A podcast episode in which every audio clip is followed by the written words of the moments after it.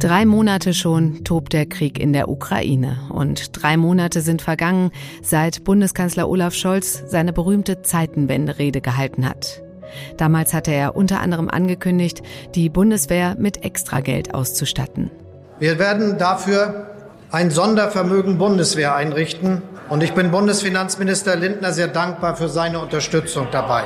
Der Bundeshaushalt 2022 wird dieses Sondervermögen einmalig mit 100 Milliarden Euro ausstatten. Gestern Nacht nun hat sich die Ampel mit der Union auf das Sondervermögen geeinigt, nach harten und vor allem nach sehr langen Verhandlungen. Ist das ein Erfolg für die Ampel? Das bespreche ich mit dem Leiter unseres Hauptstadtbüros Eckhard Lose. Mit ihm spreche ich außerdem über die Gefahr, dass die Einigkeit der Parteien hierzulande und Europas insgesamt, je länger der Krieg dauert, zunehmend bröckeln könnte. Denn irgendwie hat man das Gefühl, dass nicht so richtig was passiert nach all den forschen Ankündigungen am Anfang. Und wenn wir mal ehrlich sind, ist das nicht bei uns allen ein bisschen so? Dass wir den Krieg ein bisschen verdrängen mittlerweile? Das frage ich die Psychologin Birgit Lange-Bartels vom Rheingold-Institut in Köln, die genau das untersucht hat. Heute ist Montag, der 30. Mai und ich bin Katrin Jakob. Schön, dass Sie dabei sind.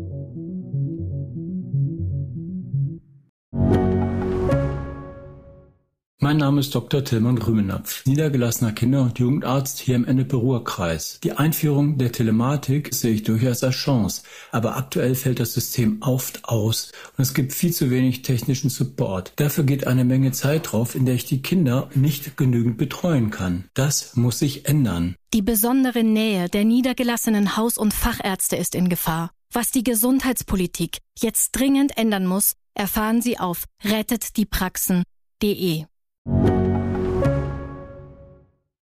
Hart wurde darüber verhandelt. Jetzt haben sich die Ampelregierung und die Union darauf geeinigt. 100 Milliarden Euro soll die Bundeswehr bekommen. Aber wie viel sind eigentlich 100 Milliarden? So im Vergleich zu anderen Ausgaben. Das hat sich meine Kollegin Katharina Hofbauer mal angeschaut. 100 Milliarden Euro Sondervermögen für die Bundeswehr? Was kann man damit eigentlich alles machen? Das ist mehr als doppelt so viel wie der gesamte Verteidigungshaushalt im Jahr 2021 mit nicht ganz 47 Milliarden Euro. Mit 100 Milliarden Euro könnte der Bund das 9-Euro-Ticket zehn Jahre lang weiterfinanzieren. Oder man könnte 950.000 Jahre lang E-Scooter fahren. Nimmt man den durchschnittlichen Großhandelsstrompreis, könnte man zwei Jahre lang den Stromverbrauch für Deutschland decken. Mit 100 Milliarden Euro könnten aber auch 9 Millionen Kita-Plätze sofort geschaffen werden oder in den nächsten elf Jahren jedem Kind ein Kita-Platz sicher sein. Bei mir am Telefon ist jetzt mein Kollege Eckhard Lose, Leiter des FAZ Hauptstadtbüros und heute mal ausnahmsweise hier in Frankfurt. Hallo Elo. Ja, hallo Kathi, grüß dich. Elo, wir haben es jetzt gehört, was mit 100 Milliarden Euro so möglich wäre und möglich ist. Ähm, was hat denn die Bundeswehr damit jetzt vor? Also das ist alles bisher noch ein bisschen Stückwerk, was wir sehr früh erfahren haben, schon lange bevor diese Einigung äh, dann auf den Weg gebracht worden ist, dass man sie unter anderem für die F-35 Flugzeuge nehmen äh, will. Das sind äh, Flugzeuge, mit denen die sogenannte atomare Teilhabe umgesetzt werden kann. Das heißt, mit denen amerikanische Atombomben von deutschem Boden aus ins Ziel getragen werden können. Das ist natürlich schon mal ein großer Batzen, wenn man da neue Flugzeuge kauft, damit die veraltete Technologie ersetzt wird. Wir haben aber heute schon von der Verteidigungsministerin gehört, dass vor allem die Ausrüstung der Soldaten verbessert werden soll und endlich auf den Stand gebracht werden soll. Es sollen erhebliche Milliardenbeträge allein in Munition investiert werden. Auch da war schon von 20 Milliarden die Rede. Und ansonsten soll demnächst eine Liste erarbeitet werden, sodass also genau, was muss ja bestellt werden über lange Zeiträume, das dauert, auch das wissen wir ja seit einer Weile sehr genau, dass dann gesagt werden kann, folgendes Gerät wollen wir davon kaufen. Und Frau Lambrecht, die Verteidigungsministerin, hat schon gesagt, da ist von Ausrüstung bis zu großen Waffen alles dabei. Okay. Auf jeden Fall ist bei der Einigung vorgesehen, dass das Geld jetzt allein der Bundeswehr zugutekommt. Das war aber auch nicht unbedingt im Sinne aller Teilnehmer, oder? Schon zwei Tage nach der Rede von Scholz Ende Februar, der sogenannten Zeitenwende-Rede, haben die Grünen ja gesagt, ja, also Sicherheit ist ein großes Thema und spielt nicht nur bei der Bundeswehr. Also da war schon klar, wir wollen jetzt mal schauen, zumindest, ob man nicht einen Teil des Geldes auch für einen erweiterten Sicherheitsbegriff nehmen kann und genauso schnell wie da äh, von grüner Seite und auch von sozialdemokratischer Seite ähm, darauf hingewiesen wurde, hat die Union gesagt, äh, nein, wenn wir mitmachen sollen, dann muss das Geld komplett für die Bundeswehr ausgegeben werden. Mhm. Nun ist das natürlich so eine Sache, wenn wir über Cybersicherheit sprechen, dann ist das unter Umständen auch für die Bundeswehr. Die hat ja vor ein paar Jahren in Bonn ein großes Zentrum eingerichtet zur Cyberabwehr. Das heißt, da könnte man sagen, ja, das ist wichtig, weil natürlich heute auch militärische Vorgänge mit Hilfe von Cyberattacken und Cyberabwehr äh, beeinflusst werden. Aber den Grünen schwebten äh, auch Cyberabwehr für kritische Infrastruktur vor. Und da sind wir dann schnell natürlich beim Schutz von Krankenhäusern, Energieversorgern und so weiter und ziehen natürlich ganz schnell, wenn man das ernst nimmt, ein paar Milliarden oder könnten die da rausziehen. Das soll jetzt offenbar nicht geschehen. Diese Milliarden sollen, damit die Grünen zustimmen konnten, aus dem normalen Haushalt genommen werden und äh, damit die Union zustimmen konnte, nicht aus den 100 Milliarden Sondervermögen. Okay. Das Ganze war ja jetzt keine einfache Geburt von der Ankündigung, also der, du hast es gerade gesagt, Zeitenwende-Rede von Olaf Scholz kurz nach Kriegsbeginn im Februar bis heute sind drei Monate vergangen. Alle feiern sich jetzt für diese Einigung, aber ist sie wirklich ein Erfolg? Naja, wenn wir mal an andere ähm, große Misserfolge dieser Ampelregierung denken, Stichwort Impfpflicht, ist es natürlich ein Erfolg. Es wäre eine Katastrophe, wenn das nun gar nicht funktioniert hätte, auch wenn es sehr, sehr lange gedauert hat. Aber 100 Milliarden sind ja eben nicht 100 Millionen. Also von daher ist es erst einmal natürlich ein Erfolg, dass sie es hingekriegt haben. Aber was ganz interessant ist, wenn man sich beispielsweise den Fraktionsvorsitzenden der SPD, also der größten Regierungsfraktion, Rolf Mützenich, anhört, was er vor dieser Einigung gesagt hat an Einschränkungen. Was er heute gesagt hat, dann merkt man, da ist eigentlich kein großer Unterschied. Also Mützenich zum Beispiel hält daran fest, was ist ja auch so vorgesehen, dass man sich nicht hart darauf einigt, jedes Jahr zwei Prozent des Bruttoinlandsproduktes für Verteidigung auszugeben, sondern das soll über die Jahre gemittelt gemacht werden. Heißt, es könnte auch erstmal sein, wir landen bei 1,5 Prozent oder sowas in der Größenordnung, um dann zu sagen, ja, später kommen dann aber 2,5 Prozent, sodass wir, wenn wir ein Jahresmittel haben nach fünf Jahren, wenn die 100 Milliarden aufgebraucht sein sollen, dass man dann sagt, okay, wir landen so bei zwei Prozent. Das war immer eine sozialdemokratische Forderung. Mhm. Und ähm, auch Mützenich hat ja auch gesagt, er werde schauen, dass er im parlamentarischen Verlauf äh, da noch möglichst viel Einfluss nimmt. Also ähm, das ist ja jetzt noch kein Gesetz, was heute Nacht beschlossen wurde, sondern eine politische Einigung, die muss äh, Gesetz werden. Angeblich soll das bis zum Freitag geschehen, aber wir dürfen gespannt sein, was da noch für einen Einfluss genommen wird. Also es ist erst einmal eine Einigung mit, mit allerlei wie soll ich sagen, Ausweichplätzen. Mhm. Und zweitens ist es natürlich schon schwierig zu sagen, wir geben noch mehr Geld aus, weil wir uns nicht auf den Inhalt dieses Pakets einigen konnten. Diese Regierung macht ja nun wirklich sehr viel mit Geld. Und das wäre schon eine saubere Lösung gewesen, entweder von vornherein zu sagen, wir finanzieren das aus dem Haushalt, damit hätte man natürlich früher beginnen müssen, oder aber zu sagen, die 100 Milliarden reichen dann auch für alles, was wir vorhaben. Äh, insofern ist es auch nicht so erfolgreich, weil man den Finanzrahmen noch weiter ausdehnt und damit die Schulden. Ja. Nun wird also die Bundeswehr gestärkt. Da gibt es die Einigung. Gleichzeitig ging es ja bei diesem Thema Zeitenwende auch um die Lieferung schwerer Waffen. Da geht einfach nichts voran, hat man das Gefühl. Wie ist da der Stand der Dinge? Vielleicht kannst du das mal kurz zusammenfassen. Ja, das ist äh, ganz originell, weil, ich komme jetzt nochmal kurz auf Mütze nicht zu sprechen, der ja auch sagt, ja, schwere Waffen, also schwere Waffen sind auch die panzerbrechenden Raketen, die man gleich nach der Zeitenwende-Rede äh, geschickt hat. Ähm, das ist eine Definitionsfrage. Aber gemeint sind natürlich in der politischen Diskussion mit schweren Waffen Panzer. Und da ist eben noch nicht viel passiert. Äh, es wirkt alles zusammengenommen so, als suchte die Regierung und manchmal auch der Kanzler doch eine ganze Menge Argumente, äh, dafür, dass es ruhig ein bisschen langsamer gehen kann und vor allen Dingen ist es unglaublich intransparent. Hm. Also es geht unheimlich viel Zeit ins Land, du sagst es. Hast du vielleicht auch das Gefühl, dass mit dieser Zeit auch so eine Art Kriegsmüdigkeit oder Gewöhnung eintritt, dass also der, der Ausnahmezustand vorbei ist und die Parteien sich vielleicht auch nicht mehr so leicht damit tun, ungemütliche Entscheidungen zu treffen wie am Anfang? Kann das auch sein? Eine Gewöhnung gibt es immer. Wir haben das in der Pandemie erlebt, wenn wir an die Anfangsphase denken, äh, mit, äh, mit den Bildern von vielen, vielen Toten in Krankenhäusern in, in hochzivilisierten Ländern wie Italien, wo man plötzlich geschockt war zu sehen, wie schnell ein Krankenhaus überfordert sein kann. Die Leichen stapelten sich. Wir sahen das in New York, wir sahen das in Spanien, in ja. Altenheim so. Und äh, das war natürlich der, der, der Anfangsschock, der politisch sehr, sehr viel möglich macht. Und hier war es genauso.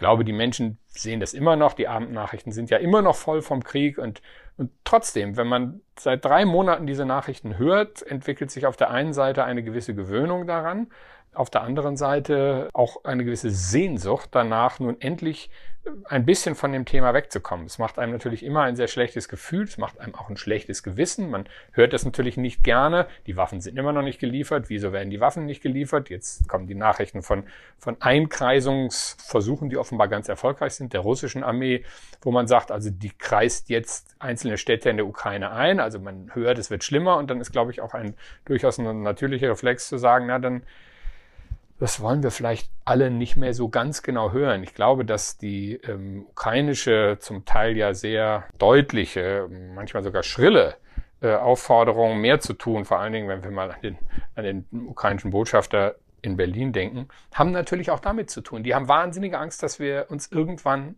daran gewöhnen, dass in der Ostukraine Krieg ist. Mhm, und dürfen sich denn die Politiker, darf sich der Westen an diese Situation gewöhnen oder spielen wir Putin damit nicht in die Karten? Na, für Putin ist das natürlich äh, hilfreich. Der hat den längeren Atem. Der muss sich ja vor seiner, bisher zumindest, vor seiner Gesellschaft, seiner Zivilgesellschaft nicht verantworten. Ähm, wir hören gar nichts, äh, dass es da bisher größere Widerstände im Kreml gibt oder geschweige denn in der Gesellschaft. Man hört mal dies und mal jenes, aber es scheint keine wirkliche Widerstandsbewegung zu geben. Also er hat einen langen Atem und je mehr äh, er natürlich merkt, dass äh, der Westen nicht so vorankommt, wie er das äh, mal angekündigt hat, desto eher kann er darauf setzen, mit Durchhaltevermögen an das Ziel zu kommen, was er hat. Also zumindest mal die Gebiete, die er jetzt besetzt hat, zu sichern. Das wäre ja das Mindeste für ihn. Hm, also diese unglaubliche Einigkeit, die den Westen am Anfang so stark gemacht hat, man hat das Gefühl, die bröckelt, oder? Ja, man hat das Gefühl, die bröckelt. Es gibt immer wieder Entscheidungen. Es sind ja auch sehr, sehr große Entscheidungen. Da geht es um die Durchhaltefähigkeit von Wirtschaftsnationen, um um die Ruhe in der Gesellschaft, äh, um äh, Zustimmung in der Bevölkerung. Und äh, wenn man die Umfragen sieht, dann ist es ja ganz wichtig, gerade in Deutschland, wir dürfen nicht Kriegspartei werden. Äh, die Menschen haben Angst vor Einfluss auf ihr Wohlbefinden, auf die Wirtschaftslage, auf ihre Arbeitsplätze. Wir sehen natürlich, auch wenn das nicht unmittelbar, aber doch in einem einigermaßen engen Zusammenhang steht, äh, unglaubliche Energiekosten auf uns zukommen. Wer heute sein Auto volltankt, ähm, verdreht die Augen. Das ist ja für viele kaum noch zu bewältigen.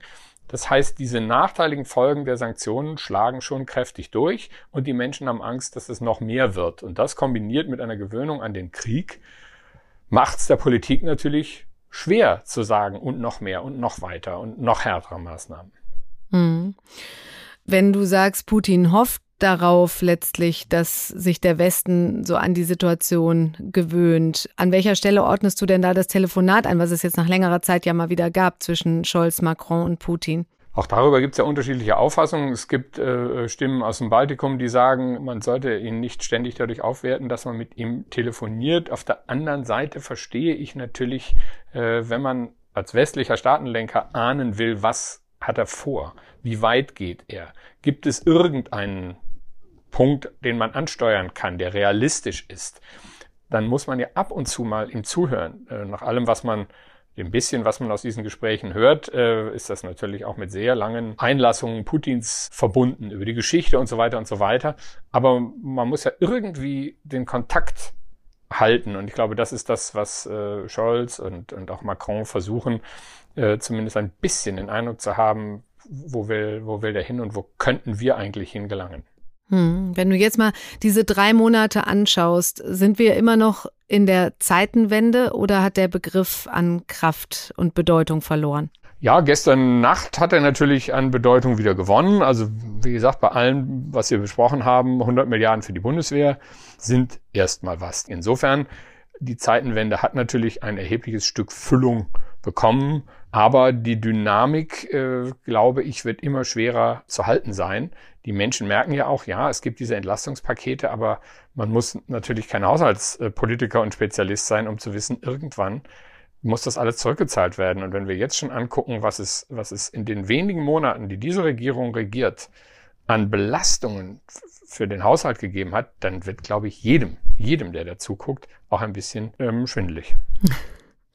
Okay, Eckert, ich danke dir ganz herzlich für das Gespräch. Gerne. Es besteht also die Gefahr, dass sich die Politiker so ein bisschen an die Kriegssituation gewöhnen. Und wie ist das bei uns? Bei mir am Telefon ist jetzt die Psychologin Birgit Lange-Bartels vom Rheingold-Institut in Köln. Sie hat zusammen mit Kollegen die Stimmung der Deutschen untersucht, nach drei Monaten Krieg. Hallo, Frau Lange-Bartels. Hallo, schönen guten Tag. Frau Lange-Bartels, drei Monate Krieg mitten in Europa, gleich um die Ecke. Man hat irgendwie so ein bisschen das Gefühl, dass das Thema nicht mehr so die Gespräche beherrscht wie vor drei Monaten. Haben wir uns an die Situation, ich sag mal, an den Krieg gewöhnt? Ich würde fast sagen, dass es äh, andersherum ist, dass es so schrecklich ist, dass wir ihn verdrängen müssen. Also wir haben ja am Anfang des Krieges, kurz nach Ausbruch des Krieges, haben wir auch eine Untersuchung dazu gemacht, wie gehen die Deutschen mit dieser Kriegswirklichkeit um. Und da war es ja wirklich, dass sie in einer Schockstarre gewesen sind. Und diese Schockstarre lässt sich aber seelisch nicht ewig halten, die ist nicht aushaltbar. Von daher haben die Menschen hier sozusagen einen anderen Umgang damit gefunden. Ja. Er rückt ihnen aber natürlich schon auch noch nahe. Aber sie versuchen ihn wirklich rauszuhalten aus ihrem Leben. Das kann man schon sagen. Ja, aber irgendwie ist es ja auch so, die, die schrecklichen Bilder, die wiederholen sich. Irgendwie fühlen wir uns auch nicht mehr so direkt bedroht. Schließlich sieht es ja gerade nicht so aus, als würde der Krieg zu uns nach Deutschland kommen.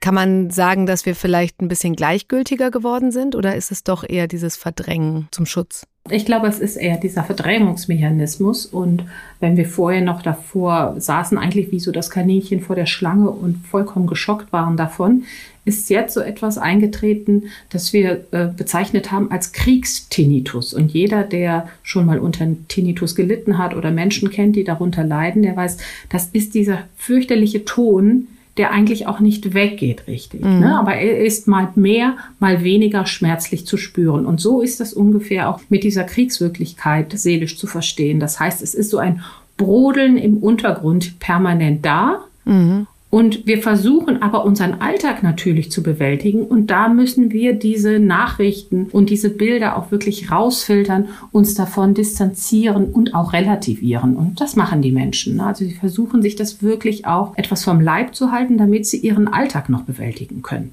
Wie machen Sie das zum Beispiel? Sie fangen an zu filtern, indem zum Beispiel Push-Nachrichten gar nicht mehr ähm, durchgelassen werden. Bestimmte Nachrichten werden nicht mehr gehört, gelesen oder gesehen. Es wird relativiert. Da sagen die Menschen, ach, Kriege gibt es immer auf der Welt. Das ist mhm. jetzt auch wieder so. Und das, was am Anfang des Krieges noch sehr, sehr nah war, dass man sagt, das sind ja mehr oder weniger tausend Kilometer nur von uns entfernt, wird jetzt genau umgedreht erzählt und sagt, ach, das sind ja Gott sei Dank noch tausend Kilometer entfernt. Ja, wie ist das denn? Muss man jetzt ein schlechtes Gewissen haben, wenn man sich dabei ertappt, dass man jetzt erstmal alles Krieg, Corona in den Hintergrund drängt und äh, in den Frühling hineinlebt, sich auf den Frühling freut? Nein, wir müssen kein schlechtes Gewissen aber haben. Wir brauchen das auch. Wir brauchen diese Form der Distanzierung, sonst sind wir gar nicht handlungsfähig mehr. Und Sie sagten gerade auch nochmal Corona und Krieg. Das ist nämlich ein ganz wichtiger Aspekt.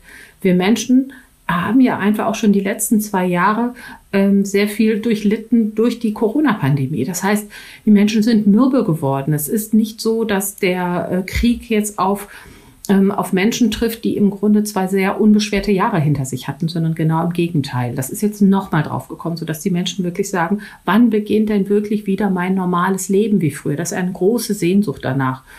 Und jetzt haben wir aber im Verlauf der letzten Monate mitbekommen, naja, so leicht ist der Krieg auch nicht beiseite zu schieben, beziehungsweise er endet nicht so leicht. Und jetzt sind Strategien wirklich auch entwickelt worden, um den Alltag zu stabilisieren. Welche Strategien sind das? Wir haben mit Menschen, wollen wir zusammenkommen, die uns wichtig sind, Freunde, Familie. Da ist dieses Harmonisieren, dieses Zusammensein im vertrauten Kreis sehr wichtig. Wir fangen an zu verzichten und zu umorganisieren. Also da erzählen uns die Menschen in unseren Untersuchungen, ich fange jetzt schon mal an, auf die warme Dusche zu verzichten. Ah ja. ähm, ich kaufe zum Beispiel im Moment kein Sonnenblumenöl, sondern ich ähm, backe oder ich koche mit Butterschmalz. Das heißt, damit wird auf der einen Seite natürlich gespart, auf der anderen Seite hat man aber noch einen äh, Gewinn dadurch. Man fühlt sich beweglicher, man fühlt sich eben nicht mehr so ohnmächtig diesen ganzen Veränderungen. Wir versuchen uns selbst zu bestärken, körperlich fit zu halten, mental fit zu halten, indem wir das Gefühl haben, das, was ich mir jetzt an Stärke aneigne, an schönen Erlebnissen, die ich für mich auch wie in so einem Kästchen sicher halte, das kann ich hervorholen, wenn die Zeiten noch mal schwieriger werden.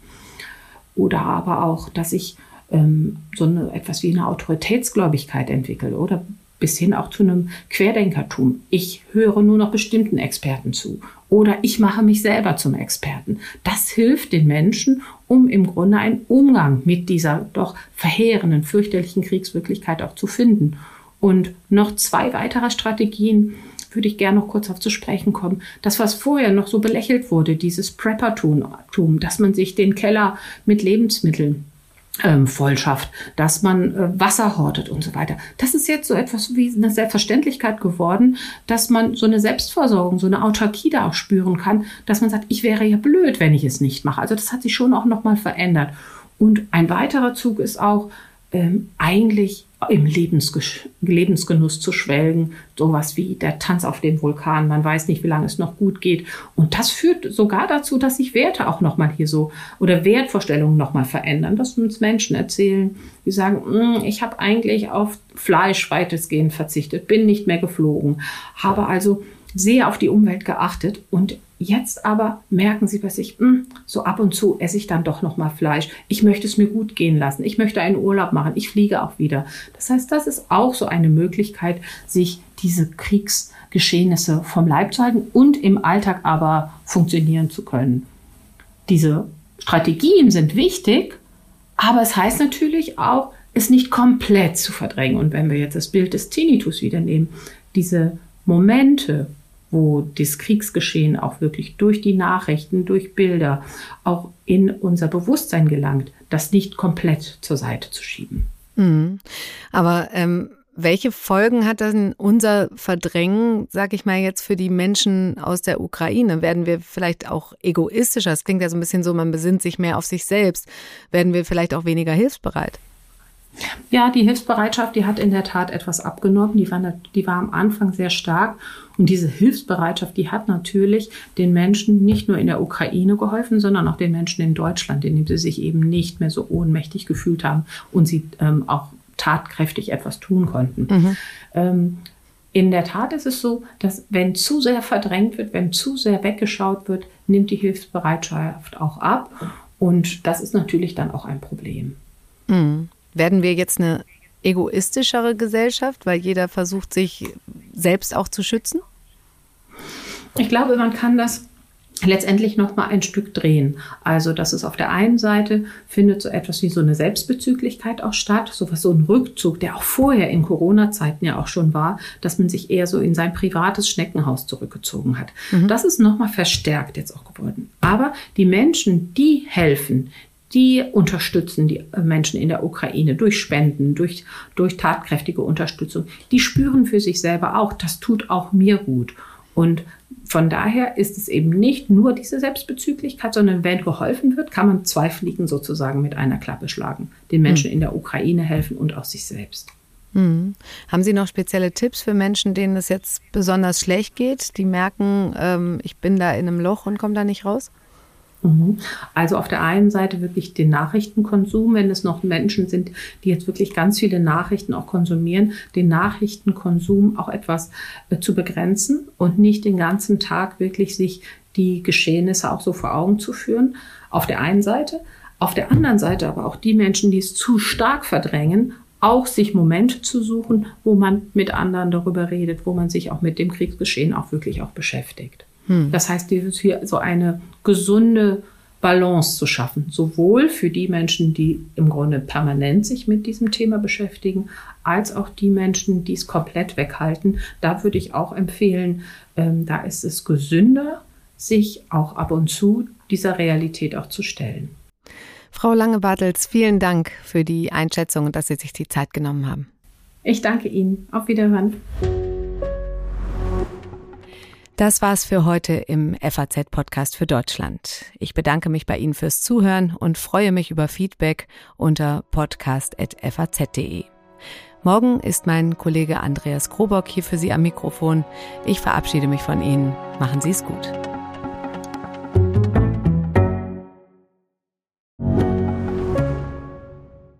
Ich bin Dr. Falk Stierkart und leite ein medizinisches Versorgungszentrum in Erlangen. Der Job als niedergelassener Arzt ist nicht unattraktiv, aber er scheitert oft schon an der Wurzel. Wenn unser Studiensystem nicht darauf ausgelegt ist, genug Ärzte in guter Qualität auszubilden, wie soll die medizinische Versorgung in Mittelfranken dann gedeckt sein? Die besondere Nähe der niedergelassenen Haus- und Fachärzte ist in Gefahr. Was die Gesundheitspolitik jetzt dringend ändern muss, erfahren Sie auf rettetdiepraxen.de.